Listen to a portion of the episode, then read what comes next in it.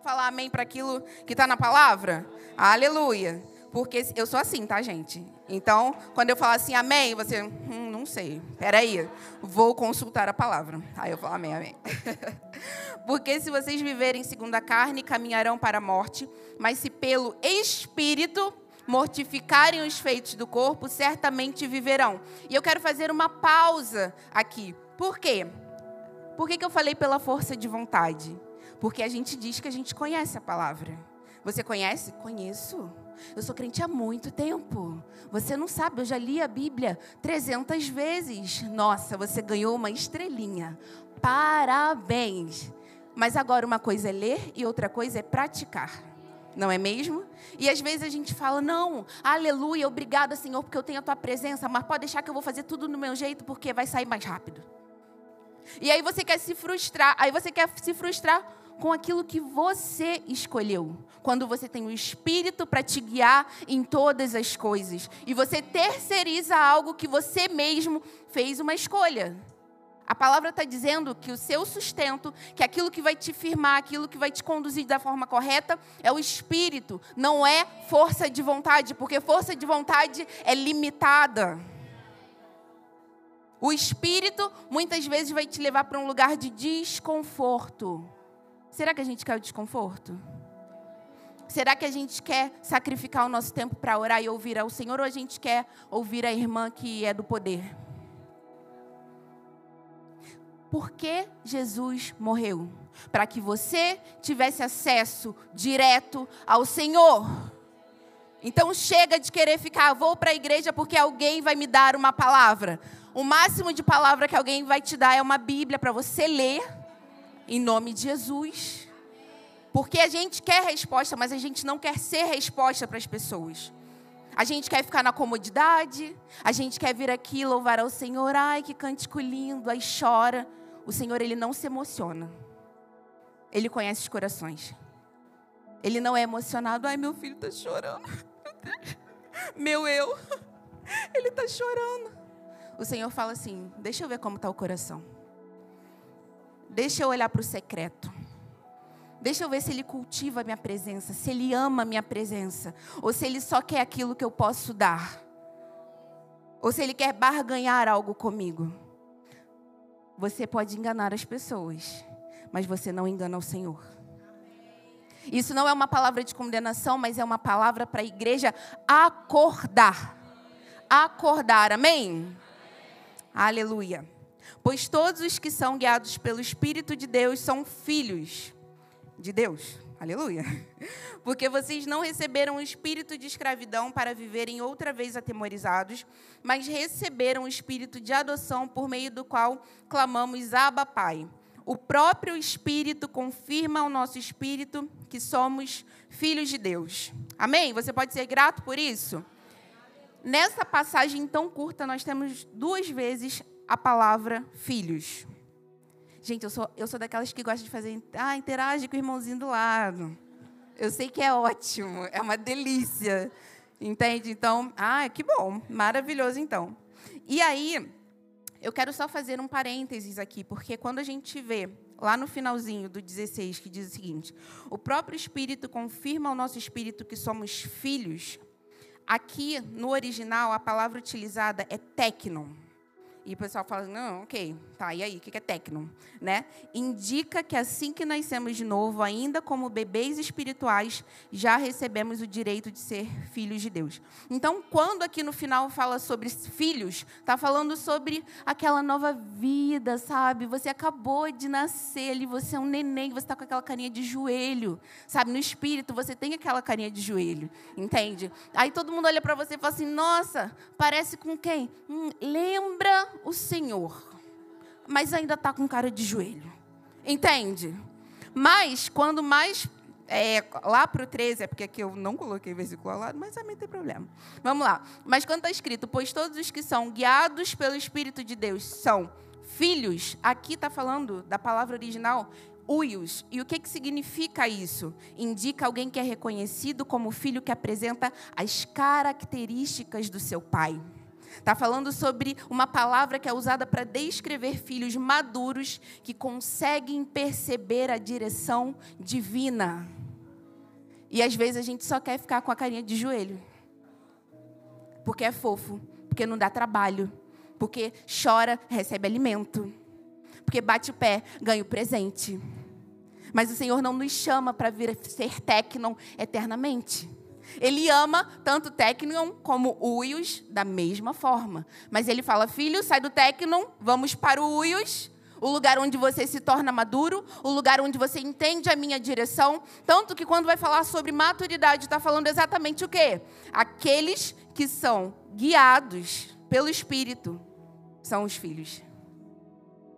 Aqueles que são maduros, aqueles que têm relacionamento, aqueles que conhecem a minha voz, são os filhos. Então a gente precisa ter essa coragem, a gente precisa ter essa ousadia de falar: Senhor, não sei como vai ser amadurecer, mas eu vou. Porque eu tenho como receber direto do Senhor, eu não preciso de um intermediador. Eu já tenho acesso. Nós precisamos caminhar como igreja nesse lugar, não ficar esperando só do pastor. Pastor, me dá uma resposta. Pastor, fala comigo. Pastor, o que, que eu faço? Já orou? Se você não orou, não procura seu pastor. De verdade. Você está querendo furar fila, querido. Teu pastor tem um monte de coisa para orar também. Ele também tem vida. É gente. Às vezes a gente não parece muito, não. Mas somos. Em nome de Jesus. Brincadeiras à parte, nós estamos aqui para servir a igreja. Nós estamos aqui para servir as ovelhas. Mas o desejo do nosso coração é para que todos caminhem para um lugar de amadurecimento. Amém? Aleluia. E aí você está assim, gente, mas o que, que isso tem a ver, né? Gente, vai fazer sentido em nome de Jesus, tá? Quem aqui pode dizer que está vivendo um conflito? Eu não vou perguntar qual é, tá? Pode ficar à vontade. Alguém levanta a mão? Se você não está, não precisa levantar a mão. Alguém está vendo? Pode, gente, levanta com ousadia em nome de Jesus. Um cara de crente, aleluia, que já venceu na terra. Amém. Temos aí o desejo do meu coração era para que todos levantassem. Porque a palavra diz que a carne está em constante luta com o espírito. Né? Ai, não, eu estou bradando na terra, aleluia. Não estou em. Gente, para. Vamos ser realistas. Não vem com essa de ser, querer bancar o super espiritual que já venceu. Amém. Já venceu sim, mas tem coisa para fazer também. Tá? Tem mão na massa para colocar. Em nome de Jesus. Quem está aqui enfrentando um conflito? Aleluia! Senhor, obrigada pelos crentes que estão numa batalha carne e espírito. Obrigada e obrigada porque o espírito está vencendo. Aleluia! Amém! Glória a Deus pelo conflito. Amém! Chega de mamadeira, não tem como. E aí vou falar sobre algumas coisas para a gente pensar, né? Porque se a gente está em constante conflito, a gente precisa se preparar para esse conflito. Não é tipo. Porque às vezes a gente só quer contar. Nossa, minha vida tá difícil. Você já quer chegar na igreja com alguém perguntando o que, que aconteceu que você está com aquela cara de derrota. Você já chega assim, ó. Aí você, aí você olha assim, gente, tá passando mal. E se ninguém pergunta o que está acontecendo, você fica chateado. Porque todo mundo tinha que perceber a derrota que está acontecendo. Gente, independente de cenário, nosso Deus ele é poderoso, ele é soberano, ele é forte e nós estamos em um corpo que é unido. Você não precisa aqui chegar a fazer cara de Carlos Daniel, Maria do Bairro, aquela cara assim, tipo, falar em espanhol para deixar o negócio mais dramático. Você não precisa, isso aqui é o corpo de Cristo, o lugar onde você chega para o teu irmão e fala: olha, está acontecendo isso, isso, isso, ele vai dar a palavra de Deus para você, vocês vão orar e você vai sair daqui reanimado no espírito. A gente não precisa que os outros sintam pena da gente. Jesus não morreu para que a gente fosse, ai, tadinho, que tadinho o quê? Jesus morreu por nós. Chega! Chega! Tá passando por dificuldade? Teresa, Deus não mudou não, é o mesmo. Aleluia. Chega. Nossa, você tá bem? Tô bem aberta. O pessoal nem sabe o que está acontecendo. A luta, tu tá ali, oh, Senhor, aleluia. Eu tô bem, não, não tô? Deus? Tô? Tá, minha filha, você está. Ai, aleluia, glória a Deus. Nós estamos no corpo de Cristo. Às vezes a gente quer muito que os outros venham até nós. Queremos ser servidos. Jesus veio para servir. E a gente olha para as pessoas, poxa, fulano nem me serviu. Poxa, ciclano nem me serviu. Fulano nem cedeu lugar. Olha mais para fora, para de terceirizar as coisas. Sabe? Às vezes a gente encontra muito Gente, é porque a gente vê tanta coisa. Meu Deus. Aleluia, obrigada. Se o Senhor mostra, porque Ele habilita para resolver. Obrigada, Senhor. E às vezes a gente, a gente tem muito prazer nisso que o Senhor nos entregou, sabe? E a gente precisa ter prazer. Porque a gente precisa entender que não foi uma escolha nossa, mas foi uma escolha que o próprio Deus fez antes da fundação do mundo. Então, você não é chamado agora, você já tinha sido chamado há muito tempo, sabe? E às vezes a gente fica assim, poxa. Cara, às vezes a pessoa olha, do mundo olha para você e para o ímpio fala assim: não sei a diferença. Você quer oferecer algo para o ímpio que não dá nenhuma esperança, porque ele olha para a tua vida e você só está cabisbaixo. Você fica assim, meu Deus. A pessoa do mundo olha assim, nossa, eu, eu vou dar um pouco de esperança para essa pessoa. Gente, isso é muito sério. A gente realmente acha que a palavra é algo sério, algo verdadeiro, algo que tem poder, ou é um livro da sorte? Vou tentar aqui para ver se funciona.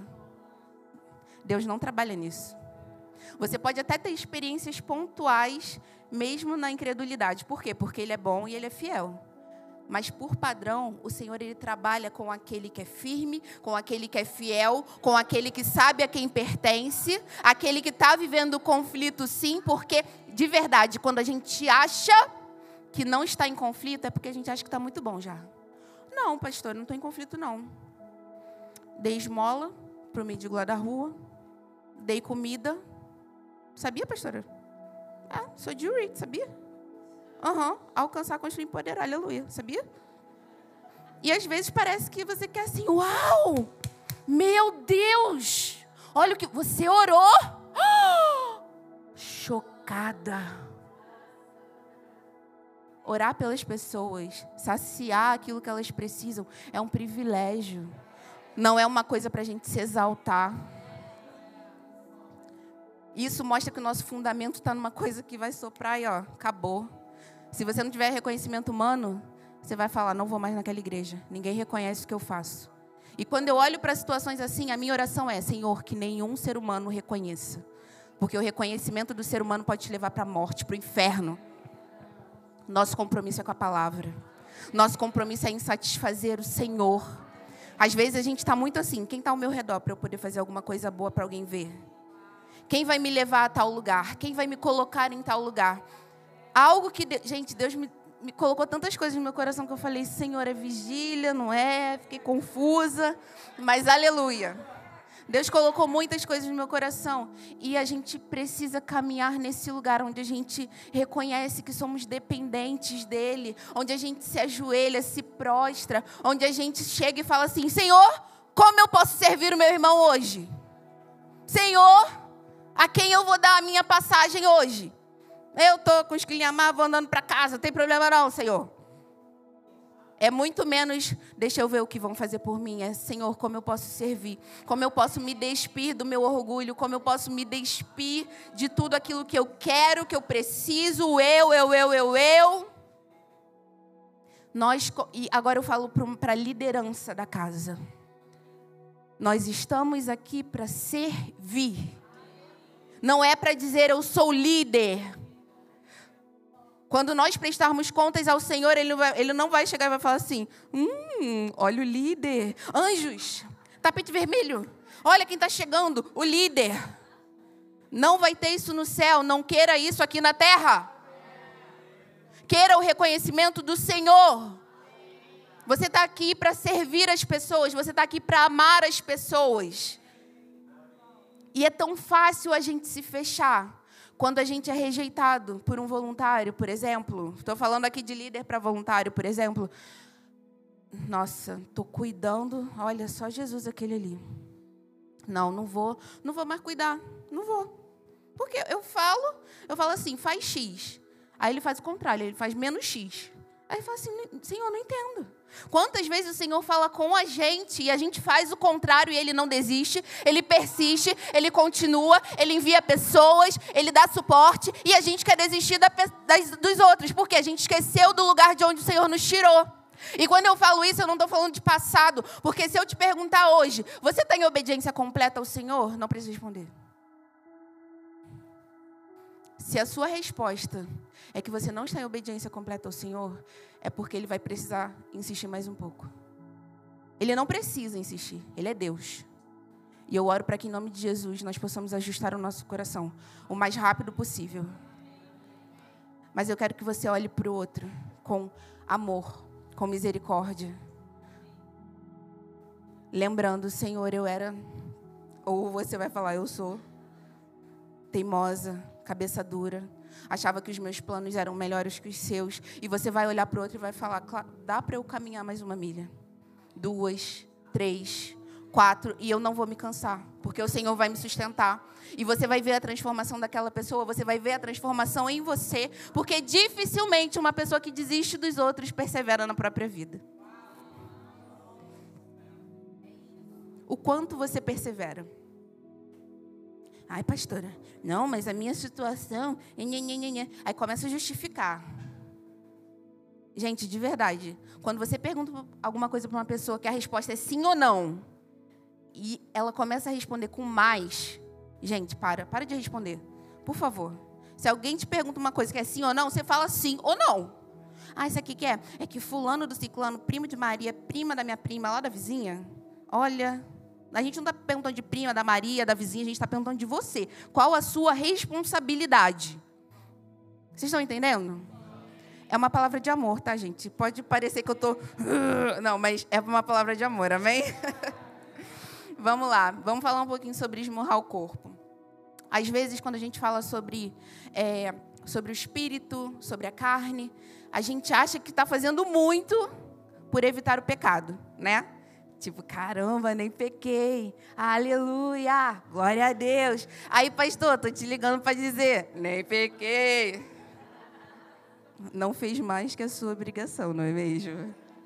Porque o Espírito que nós recebemos nos capacita, nos condiciona e nos prepara a dizer não ao pecado. Então, quando nós falamos não ao pecado, não estamos fazendo uma coisa ó, estamos fazendo aquilo que o Senhor espera que nós façamos, porque Ele deixou o Espírito que nos capacita para tal atitude.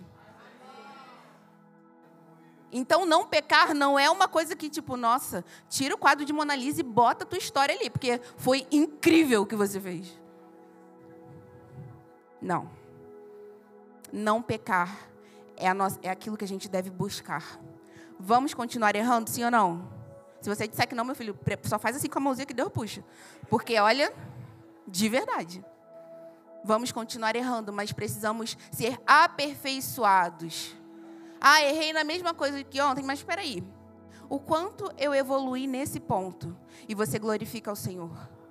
Porque às vezes a gente também se condena de uma forma que, assim, meu Deus, eu pequei. Pastor, não vou mais para a igreja, não quero mais liderança, não quero mais nada. Meu Deus, o que, que foi, querido? Eu pequei de novo. E o pastor, Senhor, meu Deus, me ajuda. Saiba glorificar ao Senhor pelos pequenos avanços. Senão a sua caminhada com Cristo ela não vai durar. Seja grato, Ele está te sustentando, Ele está te guiando, Ele está enviando aquilo que você precisa. Sejam pessoas, recursos, você não tem falta de absolutamente nada. E algo que o Senhor tem colocado muito forte no meu coração. Sabe quando você está projetando algo, você está pensando, não, porque tal coisa. Às vezes o Senhor falou, por exemplo, você vai ser mãe. Vamos colocar aí, vamos, você vai ser mãe. Aí você fica, meu Deus, você é mãe. Uh, o Senhor falou comigo, aleluia, você é mãe. Uh, qual o nome? Vai ser menino, menina, olha o chá. E aí você já fica, meu Deus, já fica agoniado. E Deus está assim, meu Deus, que mulher agoniada. Para. Ai, minha filha, minha filha. Enfim. E aí, às vezes, a gente fica perguntando e preocupado com aquilo que a gente só vai precisar daqui a um, um tempo X. E o Senhor tem falado para mim, filha, a comida que você precisar amanhã, eu vou te dar amanhã, não vou te dar hoje. Você vai ser mãe. No dia que você precisar do enxoval do seu filho, você vai ter.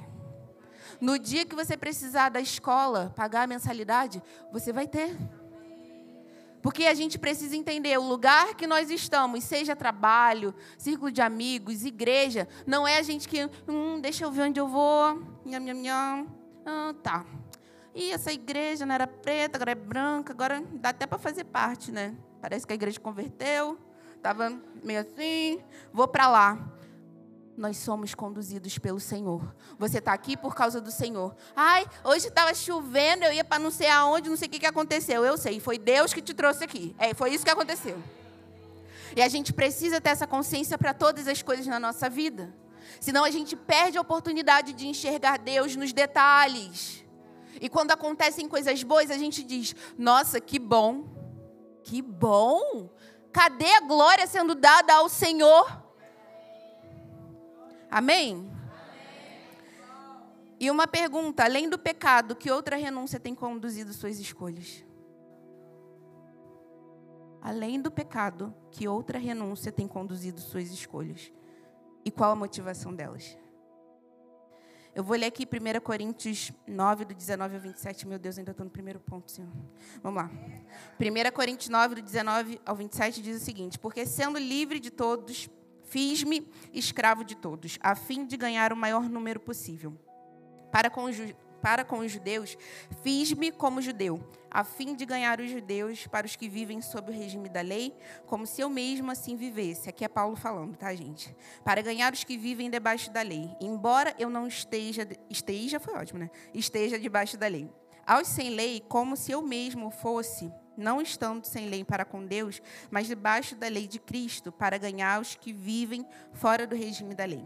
Fiz-me fraco para com os fracos, a fim de ganhar os fracos. Fiz-me tudo para com todos, a fim de por todos os modos salvar alguns. Tudo faço por causa do evangelho, para ser também participante dele. E eu quero dar uma pausa aqui. E eu vou ler de novo.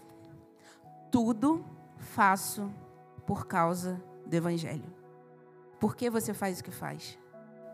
Paulo aqui declara que tudo o que ele fazia era por causa do Evangelho. Por que você faz o que faz? Por que você trabalha onde você trabalha? Por que você diz sim ao que você diz sim? Por que você diz não ao que você diz não? Que a nossa resposta seja: tudo faço por causa do Evangelho. Um dos pilares que a gente fala é sobre ser inflexível na palavra e no espírito, amém? Mas a gente também fala sobre a flexibilidade que nós precisamos ter como igreja. Por quê? Às vezes acontece alguma coisa, muda um negocinho aqui, muda um negocinho ali, sim ou não? Quando a gente olha para cá, eu vejo Paulo sendo flexível. Por quê? Por causa da necessidade do outro. E às vezes tem uma mudança que acontece. Alguém te comunica e você fica reclamando. Aff, mudança de novo. Não dá para ser como era. Não dá para ficar como tá.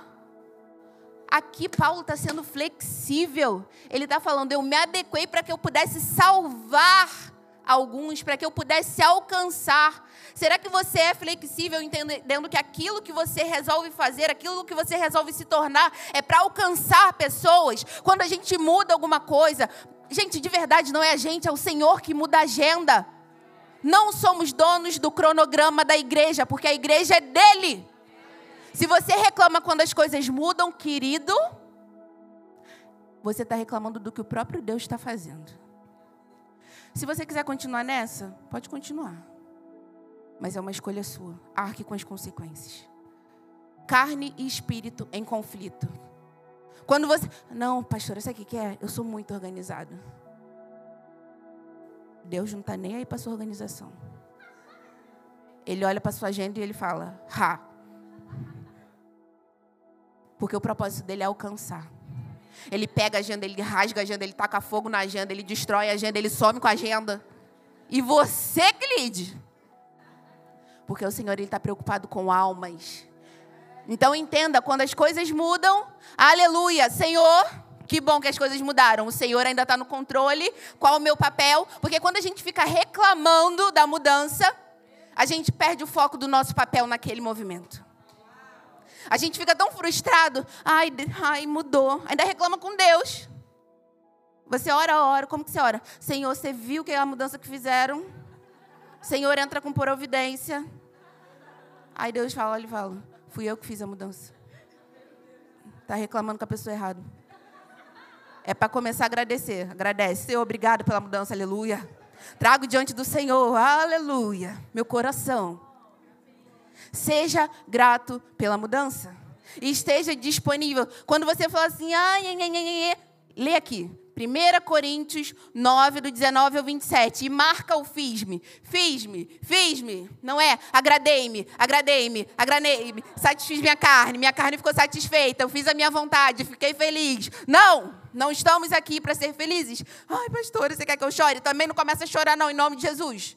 Ok? Estou falando que a gente está aqui para satisfazer a vontade do Senhor. A nossa comida e a nossa bebida vai ser fazer a vontade de Deus. Ou a gente reclama, ou a gente glorifica ao Senhor. Não dá para fazer os dois ao mesmo tempo. Você vai precisar fazer uma escolha. Amém? Aleluia. E aqui Paulo fala exatamente sobre isso, sobre esmurrar o corpo, sobre um sacrifício que ele estava fazendo. Não era uma coisa assim, ah, eu me adequei, nossa, como eu sou crente, aleluia. As mudanças, elas vão trazer desafios, porque a gente não quer mudar. E o Senhor, Ele vai nos conduzir a lugares de desconforto. O Senhor, Ele não tem compromisso com o nosso conforto. De verdade. Sabe quando Deus te chama de madrugada? Você fala, ah, Senhor És tu? És tu, Senhor. Eu repreendo toda insônia em nome de Jesus. Ai, Deus, sou eu. o Senhor não tem compromisso com o nosso conforto. Ele tem compromisso com a vida que Ele quer produzir em nós, com a vida que Ele quer produzir através de nós.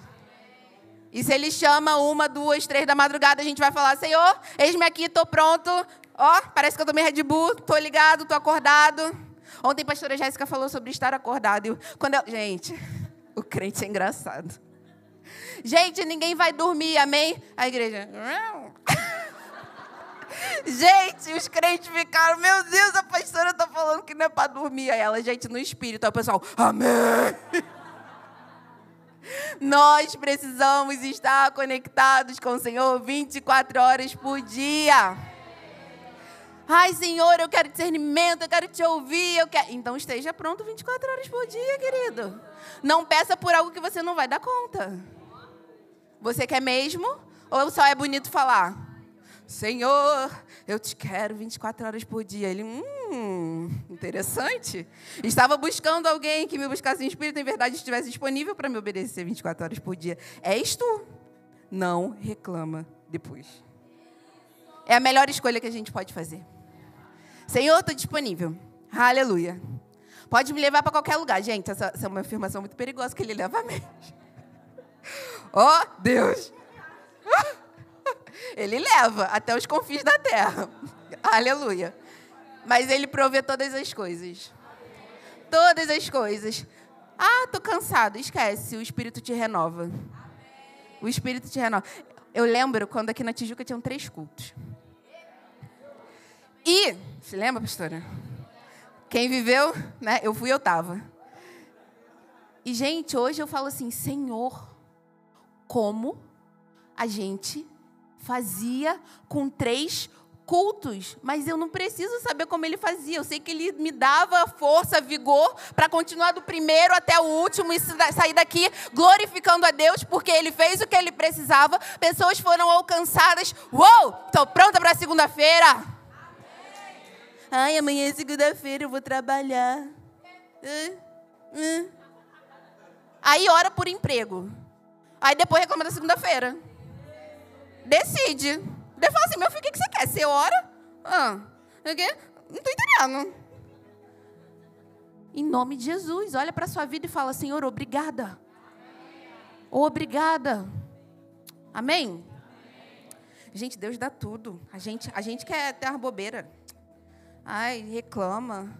Gente, de verdade, imagina se Deus fosse fulminar a gente. Nossa, eu acho que eu não ia nem chegar a um ano de idade, sinceramente. Ia ser uma vida muito difícil. Enfim, continuando, gente. Só para deixar uma coisa mais descontraída, mas vamos voltar aqui. Aleluia. E aí, sobre o lugar de desconforto, sobre esse conflito que a gente fica, porque isso de fato produz um conflito. Eu queria que você pensasse agora o que, que você foi chamado para fazer. Queria que você pensasse se você já está obedecendo. Eu não estou falando se já chegou a estação de se tornar visível. Eu estou perguntando se você está se preparando para aquilo que ele disse. Porque às vezes Deus fala, caramba, Deus falou, vou até conversar com o pastor. Marca um gabinete. Aí chega empolgadão, né? Pastora Jéssica, tem um negócio para contar. Parará. A pastora Jéssica. Amém, querido. e aí você conta ali. Você conta ali achando que ela vai falar. Meu Deus, é agora. A gente vai fazer agora, a gente vai ordenar agora. Apóstolo, vamos fazer ordenação aqui por telefone. Ó, aleluia. Oi, Igreja United, novo pastor da igreja. Entre o tempo que o Senhor diz e o tempo que de fato acontece, tem a preparação e a responsabilidade é sua. Você deveria caçar a oportunidade de estar em conflito, carne e espírito. Nosso caráter é aperfeiçoado nesse lugar. Mas a gente não quer confronto. A gente quer que o nosso líder chegue e fale: Nossa, uau, que trabalho incrível. Nossa, você, só você, é a resposta de oração para essa casa. Ninguém vale nada, mas você é quase uma exaltação que você quer. E vou te dizer, não vai acontecer. Não vai acontecer. Porque a glória é dele. A glória. Ah, mas eu faço. Que bom, amado. Mas também, se não faz com a motivação certa, para. Ah, mas quem vai fazer? Ah, o Senhor vai mandar. E com o coração certo. E vai frutificar. E você vai ficar. Ah, que fulano. Ninguém me notava. Ninguém. Nha, nha, nha, nha seja primeiro notado pelos céus. Não queira que os homens te notem. Nós não temos nada para dar para ninguém. Tudo é dele. Tudo é dele. Amém? E às vezes Deus vai te dar algo desconfortável, algo que ninguém nunca fez. Imagina que Deus te chamou para escrever um livro assim muito doido. Fala assim, olha, você vai escrever sobre isso, isso e isso. Aí você fala, oh! Aí você vai, peraí, Vou buscar referência, porque tem esse negócio de buscar referência, né? Meu Deus. Cuidado para a referência não abafar a criatividade do Senhor na sua vida, tá? Enfim, continuando. Vamos lá. Aí você vai buscar referência, aí você não vê nada parecido com aquilo, aí você fala, gente, será que é de Deus? Aí você fica assim, será que é de Deus? Aí Deus está assim, aleluia. Espírito Santo, tudo bem? Jesus, tudo bem? Tamo junto? Tamo junto, aleluia. Ai, que filhinho fofo. Oh, Senhor. E aí você está buscando ali e você deixa de fazer porque você não encontra nada parecido. Deixa eu te fazer uma pergunta. Noé tinha referência? Já tinha arca naquela, te... naquela, naquela época? Deus está te chamando para construir uma arca, algo que ninguém nunca fez e você está buscando referência. O que você precisa é de uma palavra. Nossa, mas eu, eu não sei como vai ser. Noé também não sabia, não. Imagina, gente, de verdade. Alguém é bom de inventar palavra? Vocês ficam com medo assim, ó. Não, alguém aqui. Não, gente, uma palavra qualquer. Xararará. Tá, quem consegue traduzir aí no espírito vai entender. Deus fala para você assim, faz um xararará. Aí você fala assim, não sei onde tem xararará. E Deus vai falar, faz assim, faz assado, com tal tamanho, dessa forma, escreve isso, escreve aquilo. Você não precisa entender o que você está fazendo, você precisa obedecer. Amém. Se Noé não tivesse obedecido para fazer algo que nunca existiu, o que teria acontecido? O que você não está fazendo por não ter referência, sendo que Deus já liberou a palavra?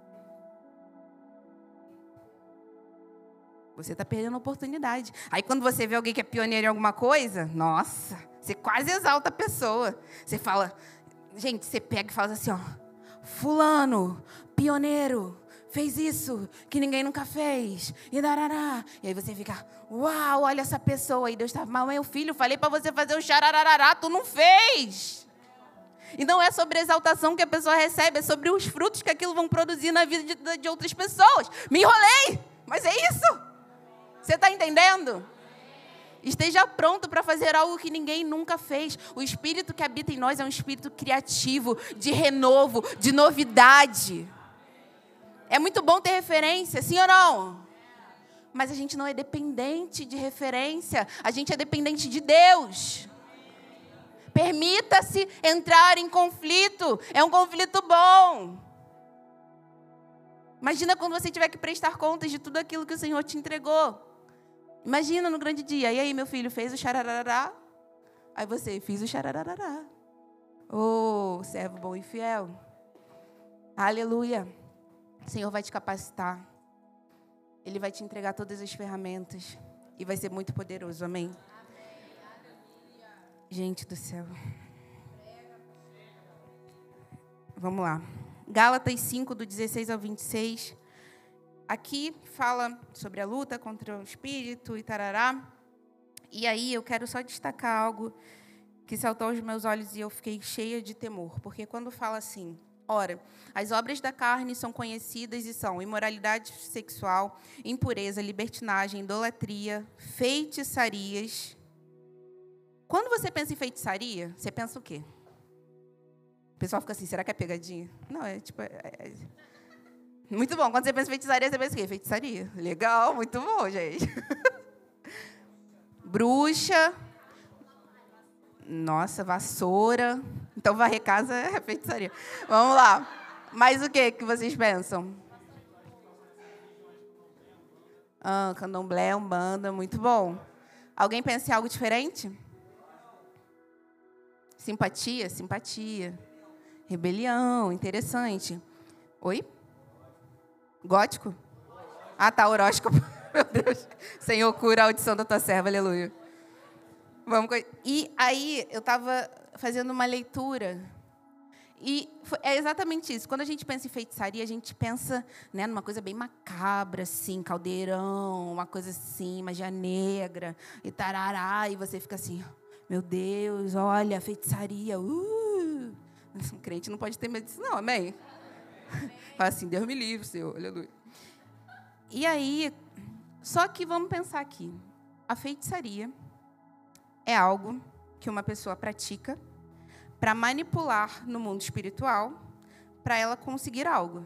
Sim ou não? É uma manipulação. Sim ou não? Quando você pensa em feitiçaria, você fala, Deus me livre, né? Está repreendido, isso aí, está amarrado e ninguém desamarra. Só que feitiçaria é usar qualquer meio para forçar uma pessoa a fazer o que não quer. Tentar manipular a verdade alheia usando de artifícios. Quantas vezes nós tentamos manipular pessoas ou situações? Mas a gente olha para feitiçaria e fala: uh, talvez a gente pratique feitiçaria. Porque a nossa mente ela vai para esse lugar, caldeirão, vassoura, nananã. E a manipulação que nós cometemos para conseguir alguma coisa. Isso é feitiçaria. A gente precisa comer a palavra, mergulhar na palavra, entender a palavra. Pastora, como eu faço isso? Primeiramente, convido o Espírito Santo para estar com você, te dar discernimento, te dar clareza, te dar sabedoria. Use a tecnologia de forma sábia. Não fica só no TikTok, Instagram e faz um negócio assim. Gente, para.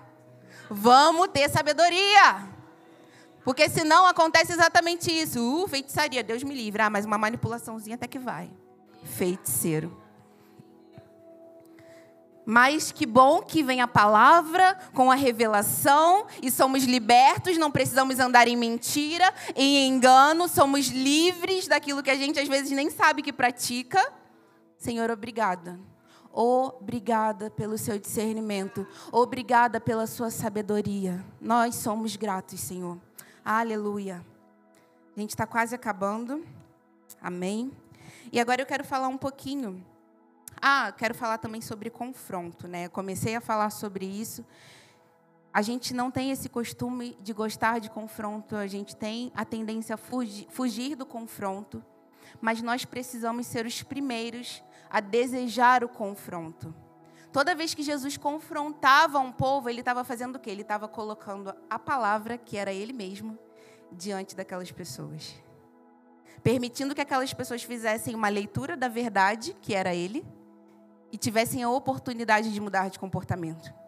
Mas a gente não quer ser confrontado na igreja. A gente não quer ser confrontado na igreja, a gente quer ouvir palavra de vitória. Você vai vencer. Ninguém vai te deter.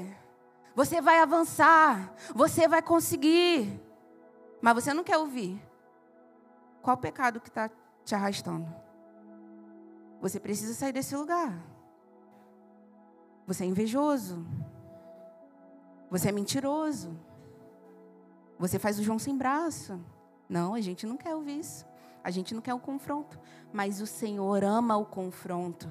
E quando nós estamos nesse lugar de falar, Senhor, me coloca, eu, eu me coloco aberto ao seu confronto. Ele fala, ok, filho, é isso que eu preciso para te transformar.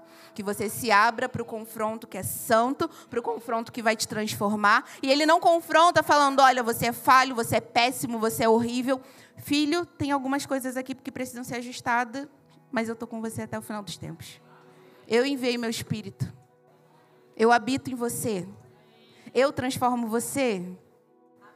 Então, quando você for confrontado, tanto no seu secreto quanto na igreja, seja por quem for, que você possa falar: Senhor, obrigada, porque isso é amor. E isso é amor. Eu estava indo para um caminho de morte e o Senhor fez assim: Ô, oh, volta! É para a vida! É para mim! O confronto é um lugar de crescimento, é um lugar de preservar a salvação, é um lugar de trabalhar a salvação. A salvação não é um bichinho de estimação, não é um tamagotchi. Que você... Gente, tamagotchi. Enfim, né? Um negócio. Se você não sabe o que é tamagotchi, é porque você não entende japonês. Brincadeira. Enfim, a salvação ela precisa ser trabalhada. A nossa fé precisa ser viva, precisa ser ardente. E não é uma coisa para mostrar para os outros. Ah, eu rolo, eu babo. Cuidado, às vezes é só um negócio esquisito que você está tendo. A gente precisa ir de todo o coração ao Senhor. Não estou dizendo que isso é errado, mas não pode ser a única manifestação. E o seu interior também manifesta? O seu secreto também manifesta o seu amor ao Senhor? Ou é só algo externo e por dentro está podre? A palavra traz vida ao que está morto. Amém? Nós não precisamos viver como animais irracionais. Nós não somos chamados para isso. E por que, que eu estou falando isso? A gente está falando sobre carne e espírito, confronto. E às vezes você fala, ai, eu não consegui. Quando eu vi, já tinha ido. Você é um animal irracional. Você vive de acordo com os seus instintos. Seus instintos vão te levar, sabe para onde? Para a morte. Seu instinto de proteção vai te levar a se fechar para os relacionamentos. Porque você vai querer se proteger. Você não tem o poder de se proteger. Se o Senhor não cuida de você, não é você que vai saber cuidar. Não sabemos cuidar de nós. Seu instinto vai te levar a cometer pecados sexuais, pecados das mais diversas formas. Por quê? Ah, foi o instinto.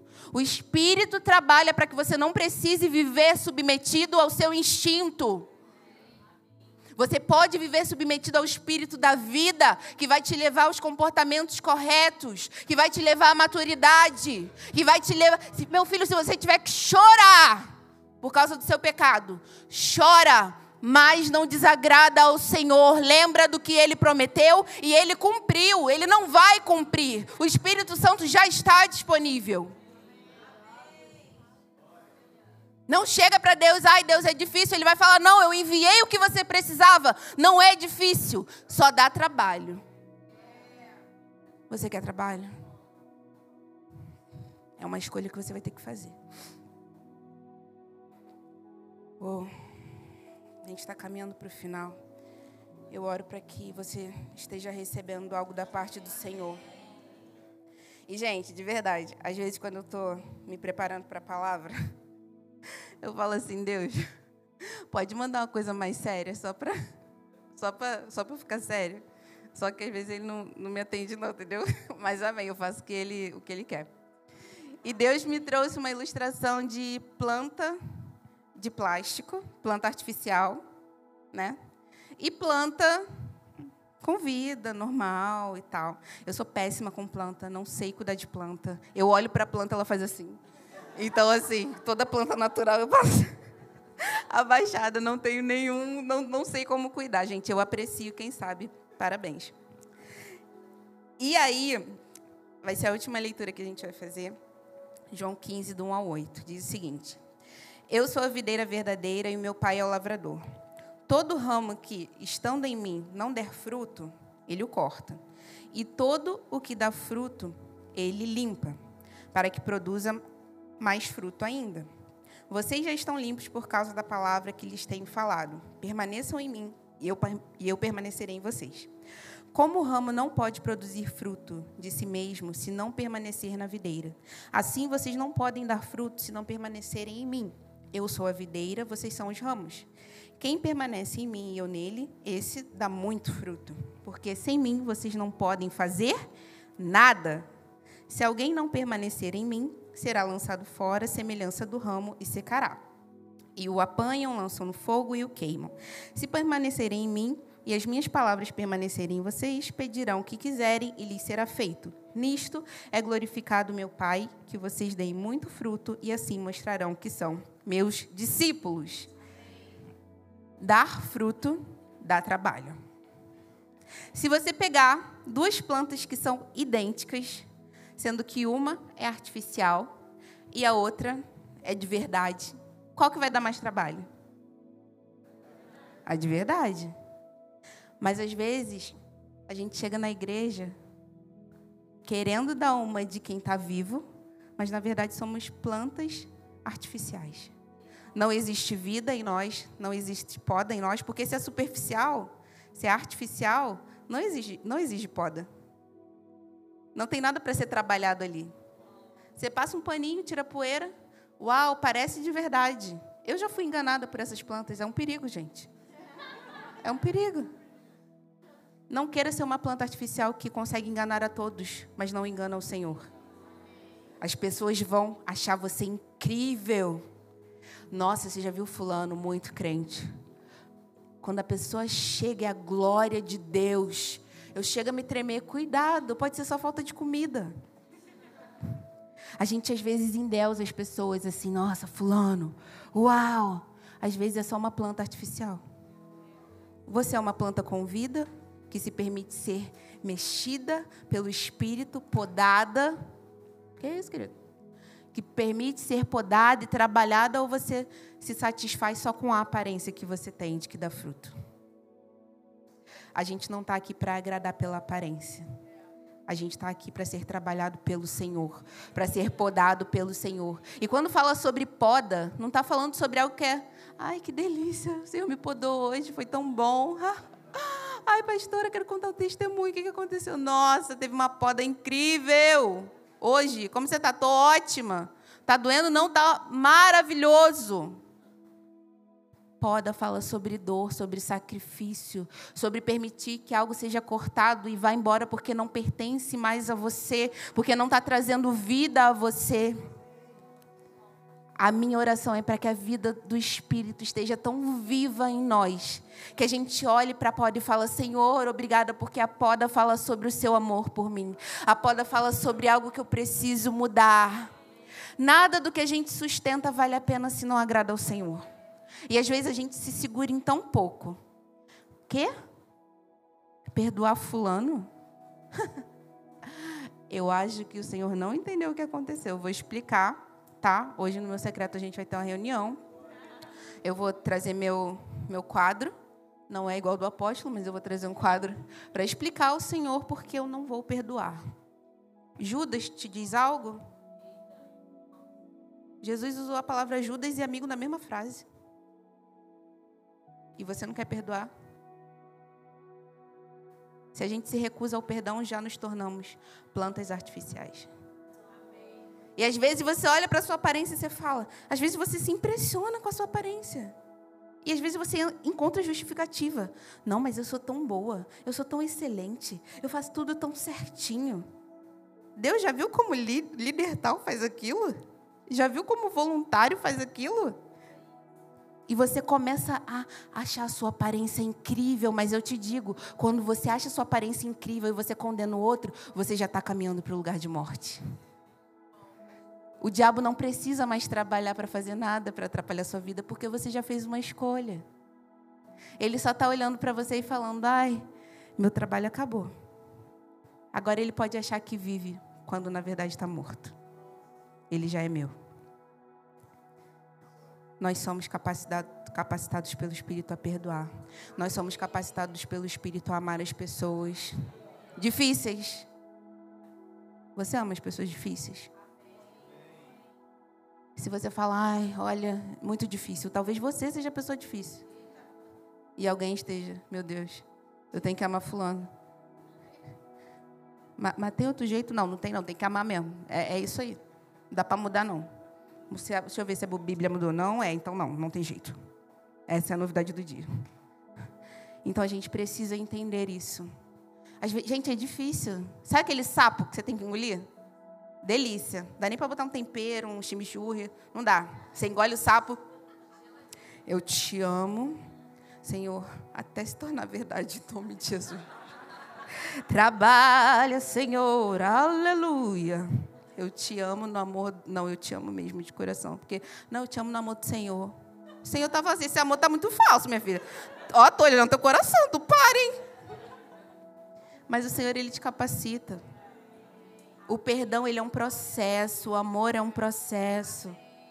Olha e fala assim: Senhor, está sendo difícil, mas eu sei que você me habilita, eu sei que você me capacita, eu sei que você provê todas as coisas, eu sei que eu não estou em falta de absolutamente nada, eu sei que eu careço do mesmo amor, eu sei que eu careço da graça e da misericórdia.